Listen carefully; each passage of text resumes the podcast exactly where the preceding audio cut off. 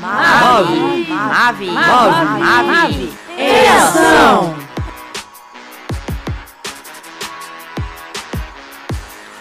Esse programa é realizado pelo movimento Água Vida, com apoio da rádio H1 Online. Siga o MAV nas redes sociais. Estamos no Instagram, YouTube e Facebook como Movimento Água Vida. O MAV em Ação é apresentado por Samara Fadigas e Carlos Souza.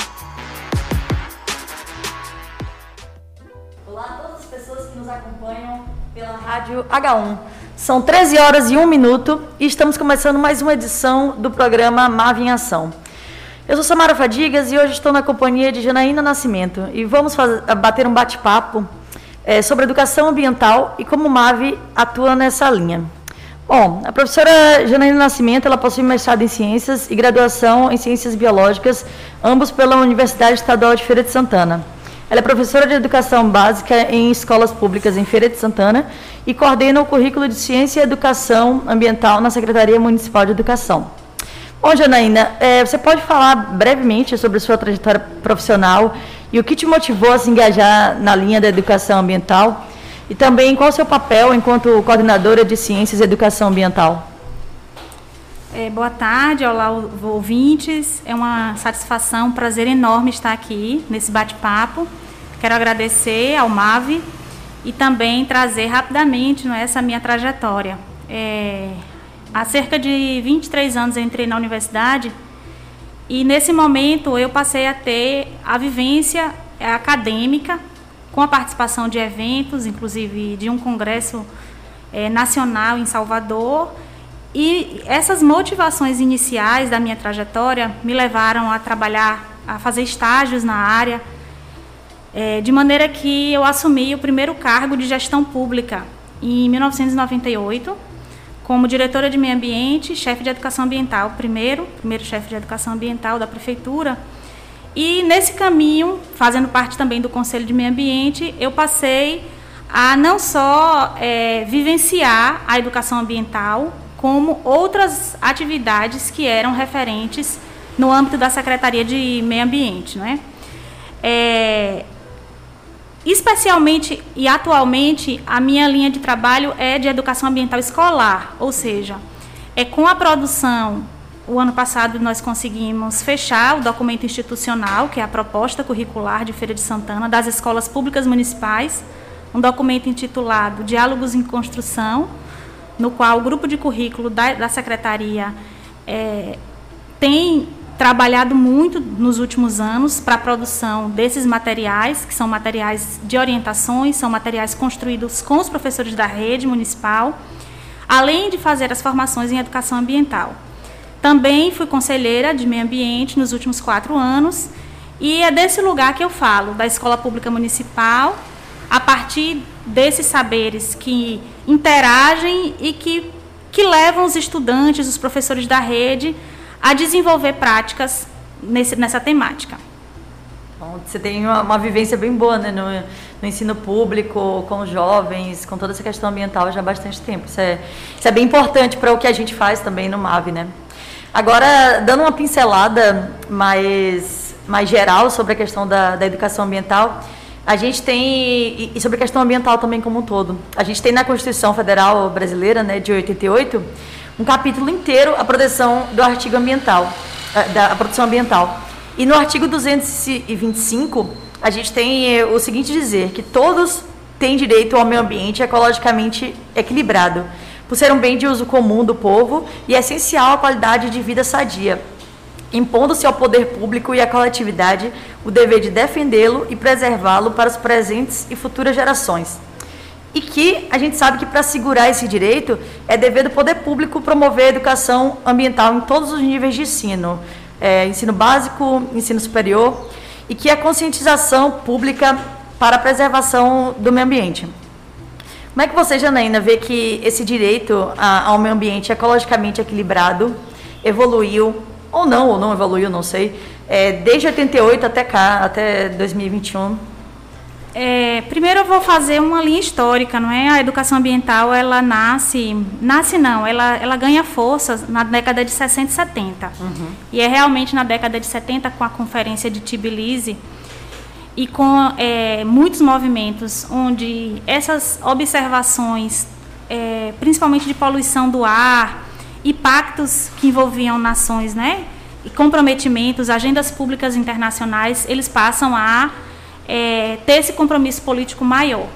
De maneira que a gente tem isso reverberando numa lei, a Lei 6.938, que é de 81, e que vai se desdobrar no âmbito, na década de 80, no âmbito escolar, é, com orientações mais específicas. Então, a educação ambiental ela tem um termo que é chamada transversal. Uhum. Ela transversaliza o currículo. Ela começa na educação infantil, que são as crianças a partir de 2, 3 anos, até o ensino superior. Essa garantia de transversalidade e esse caráter multidisciplinar que ela tem, ela passa por situações que, que precisa de muitos diálogos, muitas forças, muitas mãos, para que dê essa robustez. Então, os direitos em educação ambiental, ele realmente, os direitos de um meio ambiente ecologicamente equilibrado, como está garantido aí, a gente destaca que há perdas, não é? Há perdas, é preciso muito mais engajamento e essas perdas, elas é, só serão compensadas com essas agendas coletivas, uhum. não é? é? não, não o poder público exclusivamente e não é a sociedade é, andando sozinha. Então, são, são situações que se complementam. E, claro, que ao longo da nossa fala a gente vai trazer algumas possibilidades e caminhos na garantia desses direitos sendo é, trazendo aqui especificamente para Feira de Santana, só da gente ter já alguns passos é, dados por instituições como, como o MAVE, por situações e outras, né? Tem diversas instituições não governamentais que fazem os seus trabalhos, né? É, as cooperativas, por uhum. exemplo, uhum. e, por exemplo, também uma, uma, um município onde tem um aterro sanitário, isso a gente já visualiza. Ainda, a gente pode dizer, ainda é pouco, falta muito mas são ações que a gente já aponta como garantias mínimas de direito. É, ao longo da nossa conversa a gente vai falando mais Tranquila. sobre isso. É interessante que nesses 33 anos desde a, a, Constituição, né, que institucionalizou a questão da educação ambiental e colocou como lei, né, a gente, eu pelo menos vejo uma um, um problema sério nas questões ambientais da gente estar tá cada vez menos preocupado com a questão ambiental e até as leis mesmo sendo fragilizadas e sendo enfraquecidas. Mas é importante né, que a educação ambiental né, curricular ela continua forte apesar das mazelas governamentais. Né? E tocando nesse ponto que você falou da, da educação ambiental ser um tema transversal em todos os níveis de ensino, a gente vê que ela ainda está muito ligada às ciências biológicas, por exemplo. Quando você fala em, em, educação ambiental no ensino básico, no ensino infantil, no ensino, você vê que ela está muito ligada às disciplinas de ciências, de biologia, sendo que ela pode, pode e deve ser abordada em outras disciplinas, inclusive nas ciências humanas, como geografia e história. Como é que você acha que a gente consegue contornar essa situação? Eu sei que sua formação é de biologia, mas com certeza você, você deve concordar comigo que é um assunto que pode ser abordado em outras ciências também, né, em outras disciplinas. É, exatamente. É, eu vou fazer referência a um nome, que é o professor Marcos Reigota. É, há, sem dúvida, uma centena de nomes de pesquisadores e há também na rede municipal pessoas que têm mestrado em educação ambiental, tem muitos professores com especialização. Então, existe na rede municipal professores que são pedagogos, que são geógrafos, historiadores, é, tem formação né, em licenciatura em matemática, então a gente tem nesse arcabouço assim, de formação de professores essa garantia e eu destaco também o nome da UFES, a qual oferta aí os cursos de, é, de especialização e, e, de mestrado, inclusive na área de ciências da terra. É, retomando essa situação curricular, né, as diretrizes curriculares do ensino fundamental, que é um documento que normatiza todo o trabalho do professor, ele, além de trazer essa dimensão do, da, de, de, transversalidade, ou seja, a, a discussão ela é, é contínua. Então, como ensinar a utilização de água para uma criança? Não, na educação infantil o professor não é de ciências, não é? Uhum. Então, o, as professoras e os professores que estão com essas crianças, quando começam a trazer isso naturalizado no currículo, não fica, não fica na forma de disciplina. Do primeiro ao quinto ano, que já é uma outra faixa etária, com outra linguagem, é, é certeza de que todos os professores entendem essa dimensão. Isso daí, entre os professores, já é consenso, a gente sabe disso. Talvez as discussões e as necessidades sejam outras. Dos professores, um professor de língua portuguesa, por exemplo, ele ajustar um texto, citar, por exemplo, tem um belíssimo texto de Cristóvão Buarque, que ele fala da institucionalização da Amazônia. Então, é um texto que pode ser utilizado numa aula de história, numa aula de sociologia, numa aula de geografia. E eu citei é, o nome do professor Marcos Regota porque, inicialmente, ele tem um currículo vastíssimo. Ele é um professor e um pesquisador que tem uma abrangência e vivência no mundo inteiro, né? do Japão à Europa. E na, nesse currículo dele, ele começa sendo geógrafo. Uhum. Então, essa demarcação, ela às vezes pode ainda estar tá na cabeça de alguém, mas não pertence. Uhum. A educação ambiental ela é sistêmica e ela é necessária ser é, vivenciada né, de forma interdisciplinar, multidisciplinar, por toda a escola e por toda a comunidade. É, né, não dá para engessar esse assunto em uma disciplina só, né? Em uma temática só. Inclusive, recentemente eu estava lendo um livro da Clarice Lispector, né? Que é uma, uma autora é, bem conhecida na, na literatura nacional, né? E ela citava que era julho, o, livro se passa no Rio de Janeiro e era julho, agosto, por ali. E ela é professora de, de crianças e ela estava é, costurando luvas de tricô para entregar para as crianças. Aí você pensa, um livro da década de 60, que você tem um Rio de Janeiro que faz frio no inverno. Então a gente acaba trazendo essa discussão para, por exemplo, mudanças climáticas, sabe? Então você pode abordar a questão ambiental das mudanças climáticas por causa de um, um trecho histórico de um livro no aula de literatura, por exemplo. Sim. Então essa transversalidade é, é, é, é bem fácil até de, de você abordar, né? É, e ela está garantida nas DCNs, inclusive, demarcada. Eu só quero corroborar com a sua fala, é que tem um livro que marca a história da educação ambiental, Primavera Silenciosa. É uma obra que foi lida assim de, por muitos uhum. e ela literalmente ela entra na linha do tempo e é um livro da década de 50 a 60 por aí. Não sei se foi escrito em 58, eu tenho dúvidas, mas isso é muito fácil. Certamente é um livro que pode ser acessado muito facilmente uhum. pela internet aí. Fica a dica, Primavera Você... Silenciosa. Ah, Primavera Silenciosa. É... Bom, como a, é, continuando a conversa, né, para, para a educação ambiental, a escola ela apresenta um papel fundamental no desenvolvimento das novas políticas voltadas à construção de sociedades sustentáveis. Né?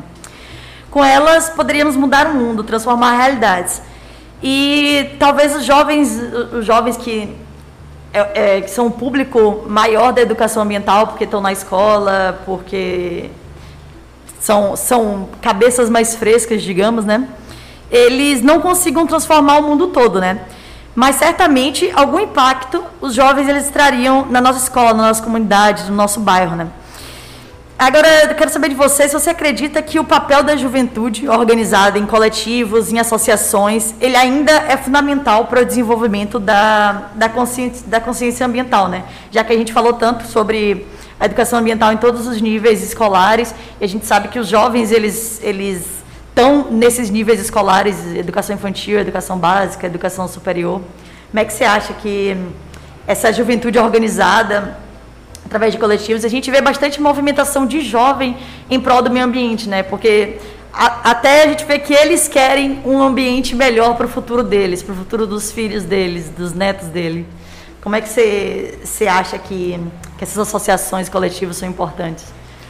Bom, é importantíssimo. Eu só quero destacar é, o termo educação ambiental. Ele é muito conhecido e hoje ele também ele tem uma não é uma substituição, é uma complementação pelo, pelo, pelo maior uso do termo socioambiental. Uhum. Porque, por entender, e agora fazendo referência a Sato e outras pessoas, é, outros pesquisadores, a, o ambiente ele não, não existe sozinho. Em essência, ele existe, na natureza, ele existe.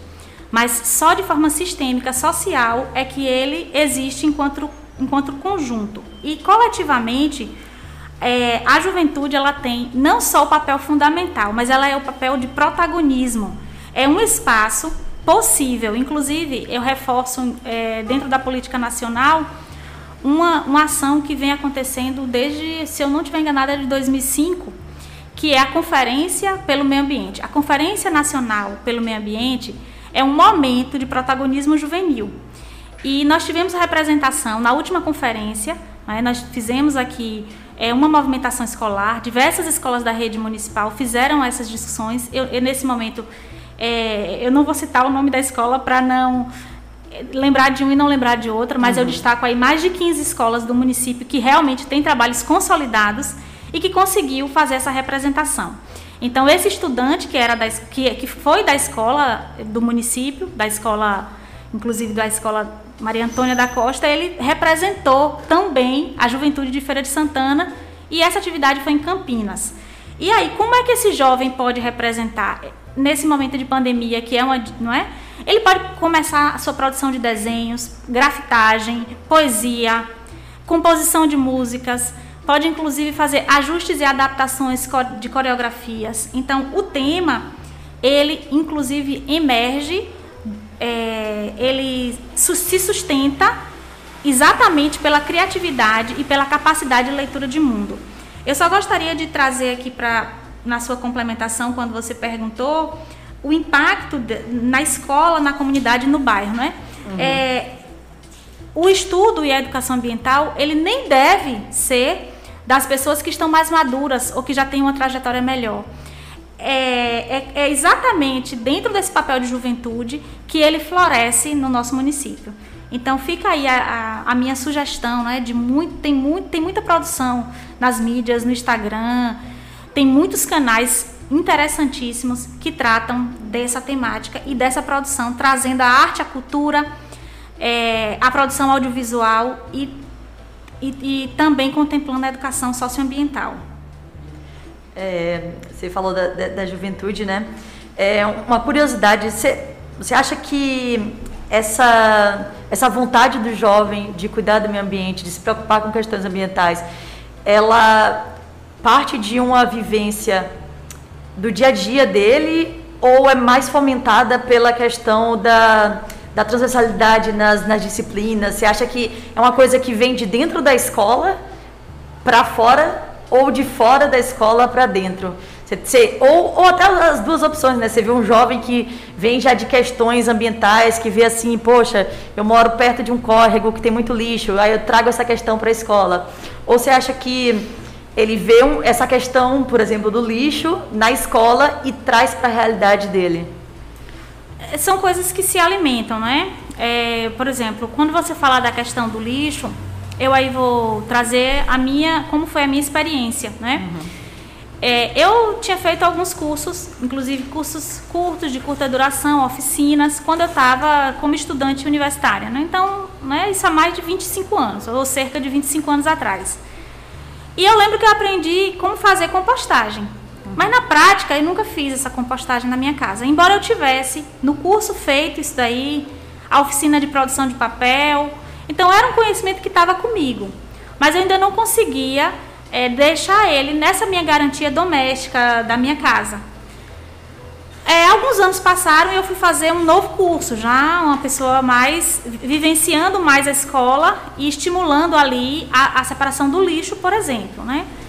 que é, um, inclusive, uma situação hoje que não funciona tão bem. Então, hoje se separa o lixo seco e molhado, e não aquelas cores, não é, é verde, vermelho, amarelo, porque aquilo ali tá, tá, trazia é, a mistura. O que era para ser didático passou a não ter essa funcionalidade. Mas voltando à minha experiência e trazendo em que momento eu fui tocada por essa questão que você falou no final do lixo, eu fui vivenciar numa cooperativa aqui, aqui em Feira de Santana. E, e foi no diálogo com a comunidade, percebendo que a dimensão que eles tinham em relação ao resíduo, porque há essa diferença né, de resíduo e de lixo, lixo eu não aproveito, não tenho como fazer reuso, e ele tem que ter uma destinação correta, e eu destaco aqui em feira que tem o espaço adequado, que é o aterro sanitário, mas o resíduo que eu tinha tanto na minha casa quanto no meu ambiente de trabalho, eu passei a ter responsabilidades com ele.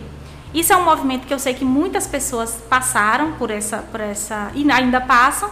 Então tem algumas áreas que tem uma coleta, tem alguém que passa, que cata, que, que recolhe. E eu, no meu caso, moro num bairro que não tem essa, essa situação. Então eu junto meu material e levo até a cooperativa. Assim como eu faço isso de forma naturalizada. Então acabou o meu shampoo, que é uma embalagem plástica, eu pego aquele shampoo e utilizo na reciclagem. Então é, eu demorei um tempo para desenvolver essa prática, mas só depois que essa dimensão de que o outro que recebia vendia, refazia ou re, é, ressignificava, reciclava literalmente, porque a cooperativa ela pode não reciclar, mas ela recebe e ela destina. Foi aí que eu passei a dar passos nesse cuidado.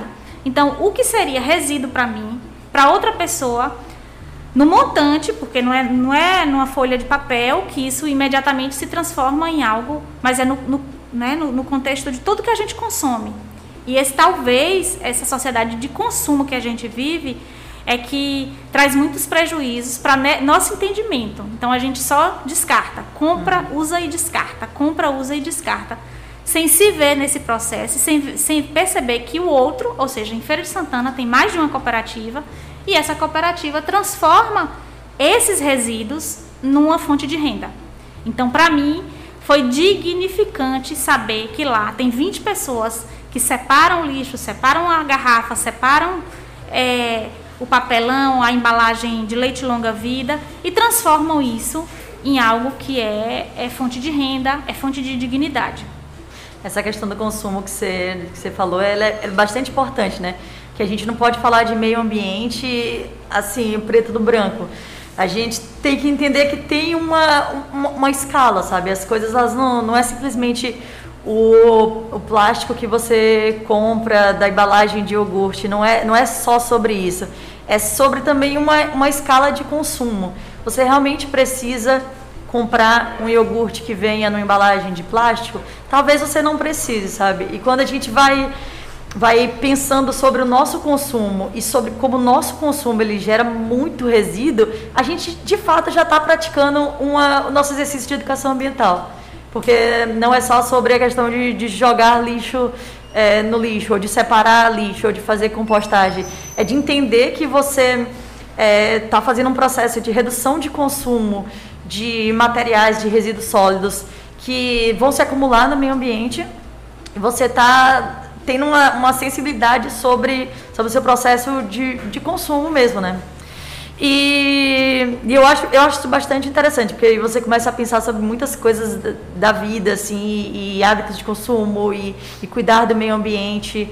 E eu digo que a, a, educação, a educação socioambiental é uma coisa viciante, porque depois que você começa a aprender sobre cuidado do meio ambiente, você começa a, a abrir seu leque, abrir seus olhos para muita coisa que acontece no planeta de forma geral mesmo, né? É, é Agora, uh, desculpa, pode falar. Não é isso, ela é sistêmica, uhum. ela é orgânica, na medida em que a gente consegue é, com as embalagens, fazer, esse, fazer essa embalagem que pode ser aproveitada chegar nas cooperativas, na medida em que algum, alguém passa na sua rua e recolhe, na medida em que a gente também tem esse despertar, né? Posso chamar mesmo esse termo, é um despertar de uhum. consciência, uhum. onde o que você não vai usar mais, outra pessoa vai é, trabalhar no desenvolvimento para que aquilo ali possa se tornar fonte de renda eu em situação com a situação da pandemia e com toda essa dificuldade o nosso tempo de casa ele é muito grande uhum. Então existem algumas ações também em casa que são muito interessantes muito necessárias para a gente voltar para si isso já foi dito aí por várias pessoas é, mas a gente vai continuando nossa conversa, é, vou retomar já já. Pode certinho. Voltando um pouquinho para as questões legais e para a questão constitucional, é, junto com a, a, a, a criação né, da, de um capítulo do artigo só sobre meio ambiente, veio também a, a criação, a necessidade né, da criação de um Programa Nacional de Educação Ambiental, que é o PNEA. É, embora esse, esse programa de, de educação ambiental tenha a finalidade de instituir a educação ambiental como ferramenta de conscientização presente na formação dos cidadãos, o programa também enfatiza que a educação ambiental ela não deve ser desenvolvida como disciplina específica do, do currículo do ensino. É o que a gente já, já falou sobre a transversalidade, né? É, o, que, o que eu quero te perguntar agora sobre questões curriculares mesmo. Como é que essa, essa questão da, da educação socioambiental ela é abordada na educação básica? Existe um currículo que você insere essa questão? É, ou ela vai sendo abordada de acordo com as temáticas das disciplinas? Uhum. Bom, é, só trazendo esse esclarecimento, ele transversaliza, né? Então, o termo ele parece, ele já tem a, exatamente a definição do que ele é. Então, ele entra no currículo naturalmente. Uhum. Ele entra através de projetos, ele entra através de ações que a escola define, entra de ações prioritárias. Então, como é que um professor geralmente é, trabalha? Ele não, não consegue trabalhar sozinho, porque ele passa exatamente nessa proposição, nessa proposição de, de interdisciplinaridade e quando ele trabalha no campo da interdisciplinaridade, ele precisa dialogar. Então, a palavra mais forte para esse tipo de trabalho é o diálogo dos professores, uhum. diálogo, se possível, e sempre que deve ter com a comunidade, e diálogo também com os estudantes. Então, é preciso ouvir o estudante, é preciso saber que se aquela escola tem proximidade com determinada área de lagoa, ou se essa, essa escola tem proximidade com a área de cooperativa, é, se essa escola está inserido dentro de comunidades rurais, se essa escola é, se, se, esse, se esse grupo e esse conjunto de estudantes já tem maturidade de uma discussão mais aprofundada, ou é uma discussão que vai ser apresentada, se ele vai produzir algo que faça ele pensar sobre a energia, a energia limpa, né? É, se ele vai ser, é, digamos assim, apresentado de maneira lúdica. Né? Então, eu destaco que houve um, um, um projeto onde um músico baiano produziu um material muito interessante de mídias e foi é, é, disponibilizado né, na, na, nas mídias sociais mesmo, com músicas, músicas de percussão, vídeos curtos de uma duração. E esse material ele é de estimular mesmo. Aí tá lá, tem uma personagem, ela tomando banho, desperdiçando a água. Então parece meio que diferente dizer isso, mas a gente precisa o tempo todo ser ouvido que a gente deve diminuir o consumo de água. Então, quando o professor ele pega esse, é, digamos, essa pauta que ele tem que dar conta, no passado isso aconte acontecia muito por datas, datas comemorativas, e essa é uma coisa vencida entre os professores. As datas comemorativas elas servem para nos dar um, uma, digamos, um direcionamento. Mas o dia de lembrar não é o dia 5 de junho, que é o Dia Mundial de Meio Ambiente, nem o dia 22, que é o Dia da Água. Nesse dia pode ser culminado, ou seja, terminou ali um projeto, iniciou um projeto, mas o projeto ele é contínuo, diário. Então, o, é, o espaço de discussão dos professores, o espaço de diálogos, ele dá conta de entrar esses eixos, que é o eixo terra, é o eixo é, teto, é o eixo é, água, é o eixo saúde, então, quando você pensa muito nessa educação socioambiental, a pauta, por exemplo, de discussão do mosquito da dengue é um eixo em que eu estou trazendo hum, à tona a. Isso já entrou no currículo. Então, assim, eu não, não vou fazer uma pausa e usar numa aula de matemática e dizer, não, hoje eu vou fazer uma aula de educação ambiental de matemática. E aí eu vou trazer os gráficos numéricos de pessoas que tiveram uma infecção por dengue, por exemplo. Sendo que a causa da dengue também é essa, esse papel coletivo do cuidado e não manter áreas de foco do mosquito, uhum. né? E assim a escola ela, ela trabalha, ela trabalha muito por projetos, trabalha por sequências didáticas, trabalha por é, atividades lúdicas, atividades é, de aprofundamento, é, fazendo leituras de de como o jornalismo também traz essa pauta, né, que é muito importante as mídias estarem sempre atentas. E, e, principalmente eu destaco que é essa ideia mesmo do eixo. Então, trabalhar, né, como a conferência mesmo, a última conferência foi tema água. Uhum. Vamos cuidar do Brasil cuidando das águas. Então, geralmente tem uma, um tema motivador ou um tema gerador para que isso daí entre e outros desdobramentos que são pedagógicos que são coletivos, que são discutidos no âmbito da necessidade do estudante, da comunidade e que isso se desempenha, por exemplo, numa coreografia, numa poesia, num cordel. Isso é bem interessante, né? É entender que não é educação ambiental, é educação socioambiental, porque você não pode se descolar do contexto, né? Você não pode achar que o que acontece aqui em Feira de Santana é a mesma coisa que vai acontecer numa cidadezinha no interior da China.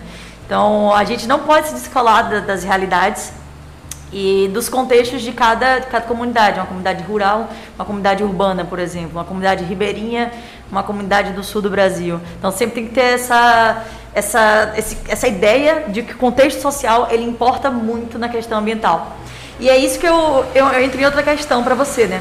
que a questão do etnocentrismo, que é a questão de você colocar uma etnia como centro da, da, da conversa e entender que as outras, as outras tu, tudo pode ser pautado de acordo com a sua etnia. E essa, essa abordagem da, do etnocentrismo, ela é adotada por muitos educadores ambientais, infelizmente, e por ONGs ambientalistas. Isso acaba por reduzir a comunidade que você está trabalhando a uma percepção pessoal da sua etnia, ignorando suas peculiaridades e características socioculturais. Isso acaba adotando o ensino de educação ambiental, socioambiental, para todos de uma forma homogênea e etnocentrada. Por exemplo, você querer ensinar a eh, educação ambiental da forma que você enxerga da sua etnia para uma comunidade quilombola, por exemplo, para uma comunidade indígena. No Brasil, a gente sabe que existem inúmeras comunidades, você tem inúmeras é, é, é, comunidades indígenas, comunidades quilombolas, é, comunidades rurais, comunidades urbanas, comunidades de todas as regiões do, do país que enfrentam realidades socioambientais diferentes, né? E, é, e elas têm um, um, cuidado também diferente com o meio ambiente. O que, que você acha que a gente pode aprender com essas comunidades, ao invés de tentar ensinar de uma visão etnocentrada. A gente, eu, eu acredito que a gente tem muito mais a aprender com essas comunidades do que a gente tem a ensinar, né? É, agora você realmente alcançou o meu coração, né? é, esse tema, né, nós, nós temos ainda uma influência muito grande, desde a década de 50, de um currículo europeu. Isso uhum. a gente não consegue se... Né? Eu não sou historiadora, mas a gente não consegue se desassociar da história tão facilmente. Então, é, isso daí ele não começou de uma hora para outra e essas formas de rearranjos de organização do que é prioridade, eles têm as intencionalidades, né, dita pelos curriculistas, né, Moreira, Silva, que são é, grandes autores de currículo. É, no caso da, do, das comunidades tradicionais, a gente não precisa ir nem muito longe, né, só destacar comunidades né, só a Ribeirinha, que aqui em Feira a gente também tem. Eu vou destacar, por exemplo, uma comunidade muito forte na nossa cidade, que é a comunidade de feirantes. Então, o que, que a gente pode aprender de educação ambiental, ou melhor, de educação socioambiental, com o feirante, com alguém que foi cedinho no centro de abastecimento, colocou o carrinho, subiu aquela ladeira ali e, na força ali, na raça, vendeu todo o seu produto. Então, que matemática de vida ele tem para nos, nos ensinar que matemática de vida ele tem para às vezes já carregar o saquinho dele porque ele está vendendo uma siriguela e aí uma ou outra já vai é, deteriorando e aí ele mesmo já vai cuidando. Então assim perceba que a dimensão às vezes ela é, é ela está também no nosso olhar, né? Então quando a gente pega a juventude que, que mora no Feira 10 tem uma necessidade de discussão por questões de demandas do bairro, eu estou citando um bairro aleatório, tá? Uhum. E a gente pega a juventude que está lá em Jaíba. Então são é, situações muito diferenciadas de juventude. Embora eles sejam jovens, embora eles tenham é, alguns percursos, mas em Jaíba eles têm já é, hábitos é, rurais ou hábitos que têm uma ligação com a terra e que nessa ligação com a terra eu é, recorro a Sorrentino, que ele é um professor, um pesquisador também, que ele traz essa dimensão de teto, trabalho e saúde para essa, para essa digamos assim, para essa tríade sistêmica. Então, nesse contexto, quando a gente pega é, o pessoal que, que, que, tem uma produção de farinha, o pessoal que está ali na comunidade agrícola, ou né, uma comunidade de campo, que tem um espaço que pode produzir algo, que está vivenciando aquilo, a gente tem uma outra comunidade urbana com outras necessidades de, de formação e, e, do que ensinar para a gente também. Então, é, realmente é uma questão de concepção. A gente às vezes lamenta ainda que tem, pode ter alguns, né, alguns colegas que infelizmente vão passar essa barreira. Essa barreira ela é formativa, ela passa pelo campo da sensibilização e a formação continuada de professores dá conta da gente ir no diálogo, ajustando isso daí. É, dentro da Universidade Estadual de Feira de Santana, também faz parte de um grupo de etnobiologia que estuda esse, esse currículo, que é um currículo a partir do diálogo, e que dentro dessa capacidade de diálogo do estudante, é, a gente aprende mais do que ensina. Porque eu negocio os meus saberes. A ciência, né, eu tenho formação em ciências biológicas, ela é um campo de cultura também. Então, a cultura científica, ela tem as suas regras. Ela só não é mais importante e nem melhor do que as regras de uma comunidade e do entendimento de vida humana que há de, um, de uma comunidade quilombola, por exemplo, é, que devem ser respeitadas nas suas, né, nos seus limites e nas suas possibilidades. E aí, apenas, isso daí é um entendimento meu e de muitos autores, eu também recorro a Paulo Freire, né, que apesar é, é, a, a, Paulo Freire também fala isso, né? A, é, o conflito parteja a existência humana. Então, haverão conflitos, mas que isso seja é, no diálogo vencido, entendido, interpretado, e não é, suplantado. Então, o entendimento das comunidades tradicionais, que não precisa ir longe, você pode ir em São José, é, em Jaguara, e dialogar com esses estudantes e estar em contato com eles, sabendo desses saberes para a vida e para essa condição de existência que eles têm numa cidade, num município de tanta, tanta complexidade. Isso é bem interessante, né? Porque a gente acaba tendo uma, um arcabouço acadêmico muito forte, mas quando vai pôr em prática, vai na situação mesmo, a gente tem que desarmar todo esse arcabouço e tem que se adaptar às condições socioambientais e socioculturais da, do, do, da comunidade que a gente está trabalhando, né? Então, às vezes, você tem essa, essa base acadêmica, você leu bastante, você estudou muito, mas chegou na comunidade, é uma situação que você tem que adaptar todo o seu conhecimento àquela comunidade em questão. Então, você não consegue trabalhar como se fosse uma massa homogênea. E isso a gente acaba aprendendo muito, porque a gente acaba, a gente aprende muito com as outras pessoas. Isso é, isso é muito legal na questão da educação socioambiental, né? E uma coisa que eu um, um, tópico que eu queria entrar com você é que essa educação socioambiental ela vem sendo construída né, com diversos é, conceitos e abordagens, como a gente já falou da, da questão acadêmica, né? mas elas coincidem na intenção em construir um outro ser humano que possa né, estar mais integrado à natureza e mais integrado em si mesmo, diferindo em si no caminho e na forma de se construir o processo educacional. Também o cuidado com o meio ambiente, ele parte de um trabalho de educação socioambiental desde os primeiros anos de idade, como a gente falou da educação infantil. Né? Mas isso só é possível quando há uma percepção de meio ambiente a ser cuidado ao nosso redor. Que a gente comentou sobre a questão do contexto ambiental que, que a pessoa vive. Né? Se acredita que esse distanciamento das pessoas do meio ambiente, principalmente pela, pela urbanização das cidades. Você acredita que essa questão de a gente estar longe do meio ambiente, eu falo a gente, é, comunidade do meio urbano mesmo, e também comunidade que está vivendo uma situação de pandemia, que está ficando mais em casa. Então a gente acaba se afastando mais do meio ambiente real mesmo. A gente às vezes parece que só conhece o meio ambiente pela televisão. E a gente acaba se afastando, né? Você acredita que esse processo de afastamento, né, ele altera eh, o processo também de percepção ambiental, de saber o que é que é o meio ambiente, de saber o que a gente precisa cuidar e consequentemente isso altera o nosso nossa percepção e nossa vontade de cuidar de um meio ambiente. Uhum. Eu vou destacar aqui em feira três espaços que eu considero que são locais imperdíveis, né?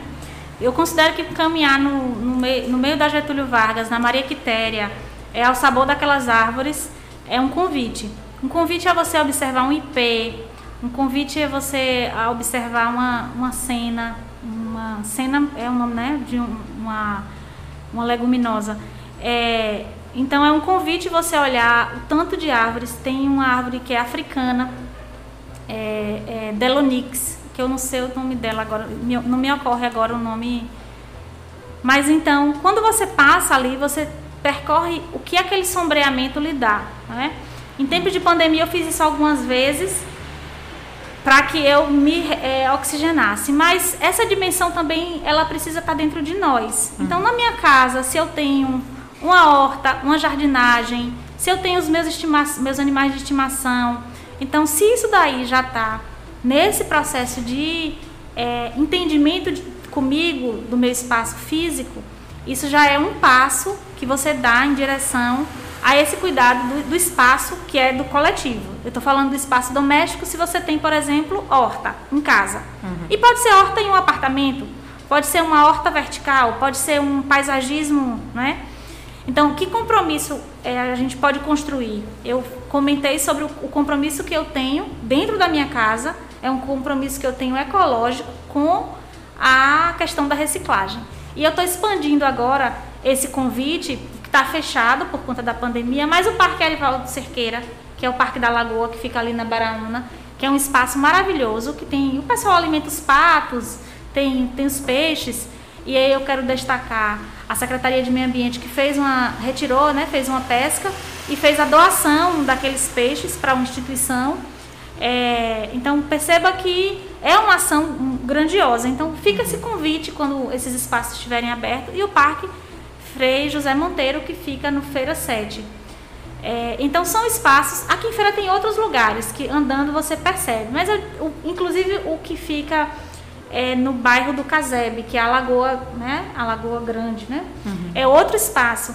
Então também por ocasião da pandemia fui né, fazer meu passeio com máscara, com todos os cuidados. E qual é o meu compromisso ali? Meu compromisso é, enquanto pessoa que vive em Feira de Santana, aproveitar esse lugar, aproveitar essa área, que é uma área pública, é uma área em que certamente o poder público investe para que, que, que aquela manutenção esteja.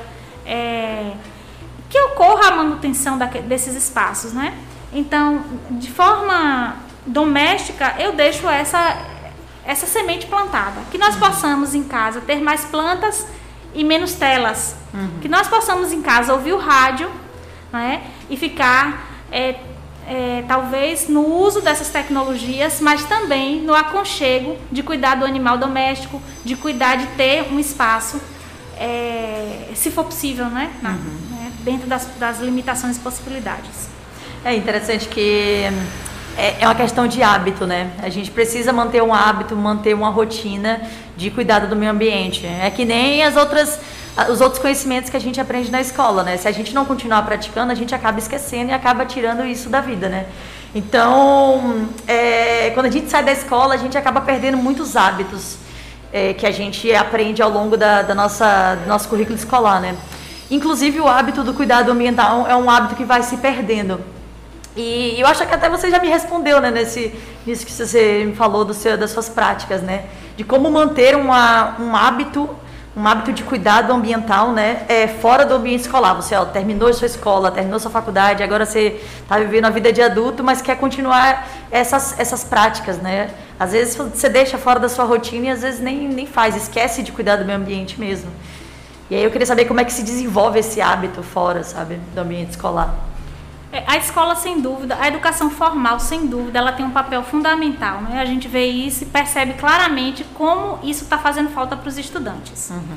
Então, nesse ponto, a escola ela tem um papel é que vai realmente dar sentido. E esse papel social que a escola tem, não só de trazer conhecimento, de estar tá ali, ó, como se fosse um alerta, né? Então, começou o ano letivo, aí vem lá a luzinha ligando que vai ter uma atividade da água é, discutiu sobre é, de, determinadas temáticas, que seriam, por exemplo, arborização. É, são, são atividades que percorrem o currículo e que ficam, porque são as sementes do, do currículo plantada. Uhum. Só que existe também o currículo que é o não prescrito, né? Não é o, não é o currículo escolar, é o currículo que você assiste um, um, uma, uma, matéria jornalística, né? Vamos citar Globo Repórter. Então você assiste à noite e o tema lá foi peixes. Então, assim, o consumo, a alimentação, dúvidas que estão ali percorrendo. A capacidade que a gente tem da própria busca pela internet. Então, não vai parar. Né? Se a gente, nós estivermos idosos, Então, se eu posso pensar, por exemplo, em pessoas idosas, elas fazem uma economia certamente pela escassez que elas já viveram e pelas dificuldades. Uhum. Diferente de algumas pessoas jovens que querem um chuveiro abrindo ali como se fosse uma cachoeira. Então, existem essas diferenças que a gente vai carregando ao longo da vida, da valorização desse bem natural. É, isso, isso até, até entra no tema de como é que a gente pode abordar as questões ambientais fora do ambiente escolar, né? Porque existe a educação formal e a educação não formal, né? E é, é, é bem mais complicado, eu, eu vejo, você tratar a questão ambiental fora do ambiente escolar. E, e, também tratar essa questão como relevante. A gente pode ensinar a educação socioambiental através de palestras, de aulas públicas, de cursos, de programas de rádio, que é o que a gente está fazendo, né? A gente pode trazer esse tema fora da escola, é, só que às vezes ela, essa, essa temática ela não aparece como relevante, porque está fora do ambiente escolar ou porque tem uma abrangência menor. E daí eu queria saber de você como é que a gente pode mostrar que essa temática ela é sim relevante e ela é relevante fora da escola também. Como é que a gente pode abordar isso para o público que não está no ambiente escolar, né? Uhum. É, eu destaco que uma sociedade que, que tem instituições que não desistem, não é? Porque essa é a palavra. O uhum. poder público não pode desistir, não pode deixar as crianças jogadas à sua própria sorte. É, do entendimento do quanto é importante é, a compreensão macro desse, dessa preservação. É, a compreensão, inclusive, de como fora da escola eu me comporto em, em relação a jogar papel na rua, que é uma, uma, uma ação tão, tão, parece pequena, mas é uma ação que muitas pessoas fazem. Então, o processo de educação ambiental, pra, é, e, e, isso se desdobra em outras formas de educação também, ela, ela tem né, esse, essa, essa, essa influência cultural, mas ela também tem essa influência coletiva dessa importância. Uhum. Então, é, de, é, eu, eu vou falar sem citar um referencial, mas eu considero que fazer esse movimento de forma não de forma que não seja no currículo escolar é mais difícil, uhum. né? Ele é, não é mais difícil, ele é mais desafiador, porque ele precisa contar com objetivos muito claros do, de, quais, de quais são as. O que, do que, é que ele vai alcançar. Então, nesse, nesse, nesse, nesse cenário é mais difícil. Então, você vai fazer uma palestra. Por exemplo, agora na nossa conversa, quantos ouvintes estão alcançando, né, sendo alcançados pelo nosso diálogo? Quantas pessoas podem estar ou não tocados? E algumas podem dizer, ah, eu vou abrir a torneira mesmo. Uhum. Então, assim, infelizmente, é, subverter o processo, tem gente, ah, é, tem a prefeitura aí para coletar o lixo. Então, veja que pensamento ainda inferior é lidar com essas questões da natureza humana. A prefeitura, ela não só tem a obrigação de coletar, mas ela tem que cuidar de muitas variáveis, de uhum. muitos outros né, setores. É, não sei se eu respondi, mas. Respondeu sim. É, disso da, da, da, atuação fora da escola, a gente tem, como a gente está falando do MAV, né? O Movimento H Vida, que é um movimento que é um grupo que não, não trabalha apenas com coleta de óleo e coleta de, de materiais recicláveis. A gente também atua na questão da, da educação ambiental, né?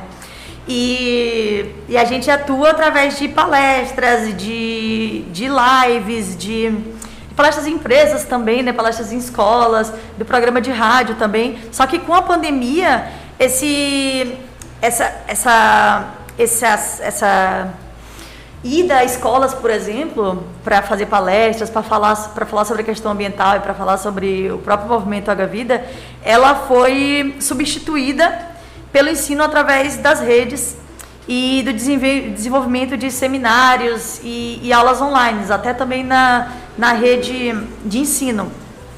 E a gente começou a produzir bastante conteúdo digital. O, o MAV é, começou a produzir bastante conteúdo digital. As escolas, eu digo principalmente as escolas particulares, porque tem mais condições de, de, de fazer esse tipo de conteúdo. Mas a gente começou a ter uma uma produção de conteúdo digital sobre questões ambientais bem mais forte do que a presencial por causa da pandemia. É, isso é uma forma de você fazer uma interseção entre o ensino formal e o ensino não formal. Porque a mídia digital ela acaba atingindo não só pessoas que estão em, em ano escolar, mas também pessoas que já saíram da, da, da, fase educacional, atinge adultos, atinge idosos, atinge muitas pessoas, né? É, Você, você consegue enxergar essa questão da, das mídias sociais como um aliado do ensino da educação ambiental? Ou você acha que a gente precisa do, do, da coisa mais pessoal, do dia a dia com, com a pessoa, para conseguir ensinar melhor essa questão da educação socioambiental? É, primeiro eu quero é, parabenizar o MAV, né? Eu realmente eu lembro que, eu acho que foi em 2008, se eu não estiver enganada, a gente estava, eu era professora do Gastão, uhum. Instituto de Educação Gastão Guimarães, e eu lembro lá de Carlos e o grupo todo fazendo um trabalho coletivo lá. Na época, com certeza, mais de 3 mil estudantes. E nesses anos todos, é, realmente há um trabalho consolidado. E sei também que é muito desafiador uhum. ser e estar na posição é, que uma instituição não governamental tem para fazer educação ambiental. Então, é, considerando que a instituição governamental já tem um trabalho imenso, a não governamental, ela também ela precisa ser é, alimentada pelos seus sonhos, pelas suas metas, seus objetivos, né? E pelos desdobramentos disso. É, eu utilizo muito essa palavra esperançar e gosto muito das sementes que foram plantadas nesses espaços que eu fui visitando ao longo do meu caminho, né? Era um, um, um museu, um museu de ciências, um, um espaço de educação ambiental, por exemplo, eu vou citar aqui a CETREL, que é o Centro de Tratamento de Resíduos do Polo. Então, vários espaços que eu visitei. Na medida em que o MAV produz esse conteúdo, ainda que ele esteja trabalhando com escolas, é, que nesse momento não tem como as escolas participarem por responsabilidade sanitária, uhum.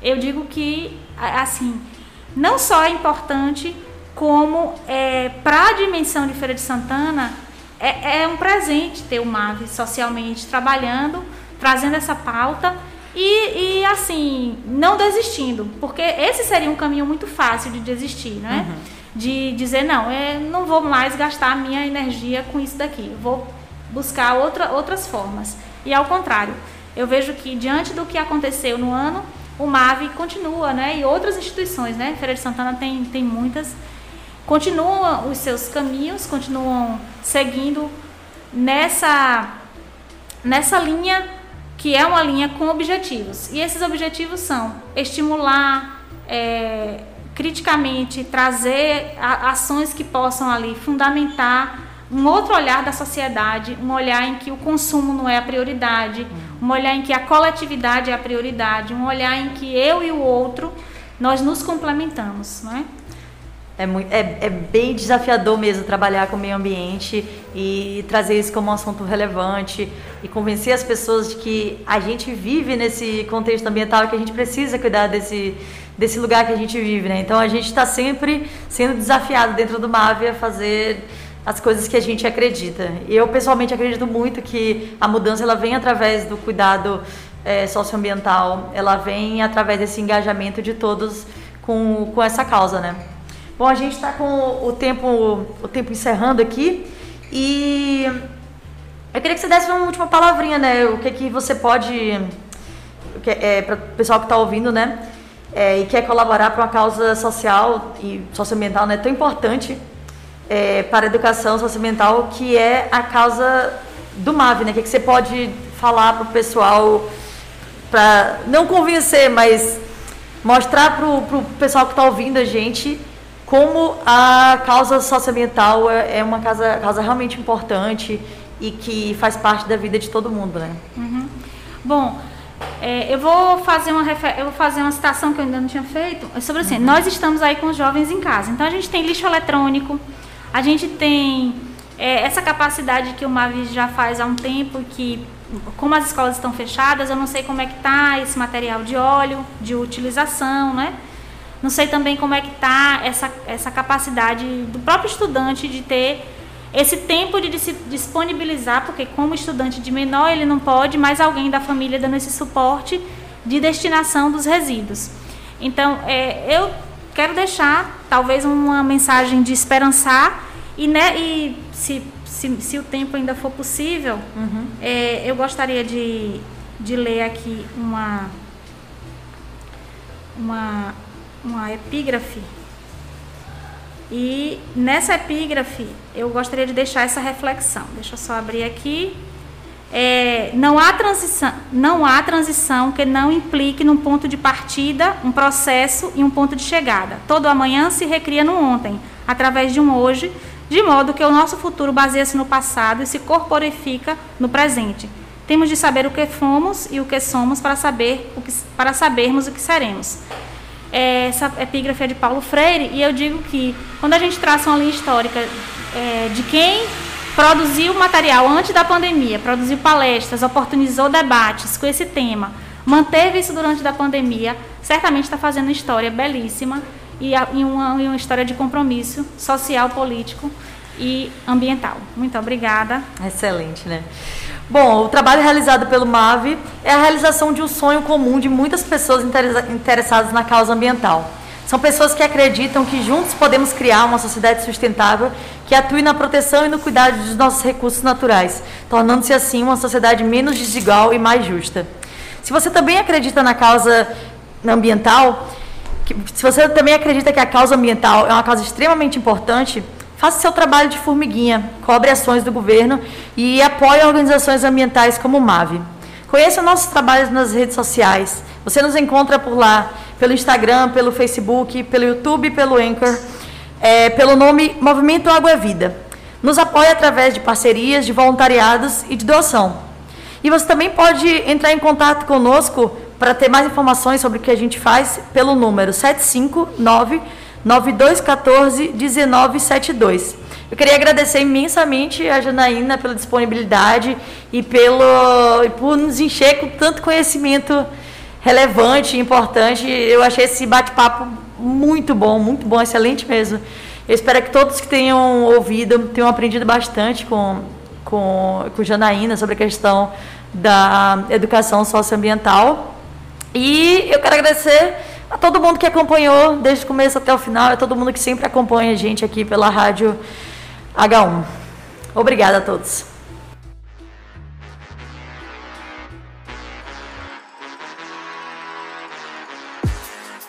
O Marvin em Ação não seria possível sem a operação de som de Ed Carlos Silva e Marivaldo Santiago, e montagem de som de Luthier Sara.